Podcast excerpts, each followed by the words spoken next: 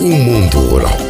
Dicas e novidades no mundo da agricultura, fruticultura e agropecuária.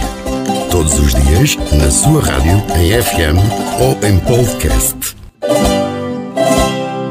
Há mais um projeto nacional que põe tecnologia ao serviço das vinhas. Depois dos sensores para racionalizar a rega e do robô pulverizador, ambos para as vinhas do Douro, chega a vez de um projeto da Universidade de Coimbra. Desta vez, o objetivo é o desenvolvimento de sistemas de monitorização não invasivos e eficientes para atuar de forma imediata e localizada em caso de doenças e pestes. Para isso, uma equipa de investigadores do Instituto de Sistemas e Robótica da Faculdade de Ciências e Tecnologia da Universidade de Coimbra usou satélites e drones equipados com câmaras espectrais e RGB durante 12 meses para fazer análises das vinhas. Em conjunto com os drones, os cientistas recorreram a técnicas de deep learning e inteligência artificial que interpretaram os dados recolhidos pelos satélites e drones que recolheram informação espaciotemporal obtida através de teledetecção, que permite fazer estimativas mais fiáveis em tarefas como, por exemplo, estimação de colheita ou avaliação do vigor das plantas.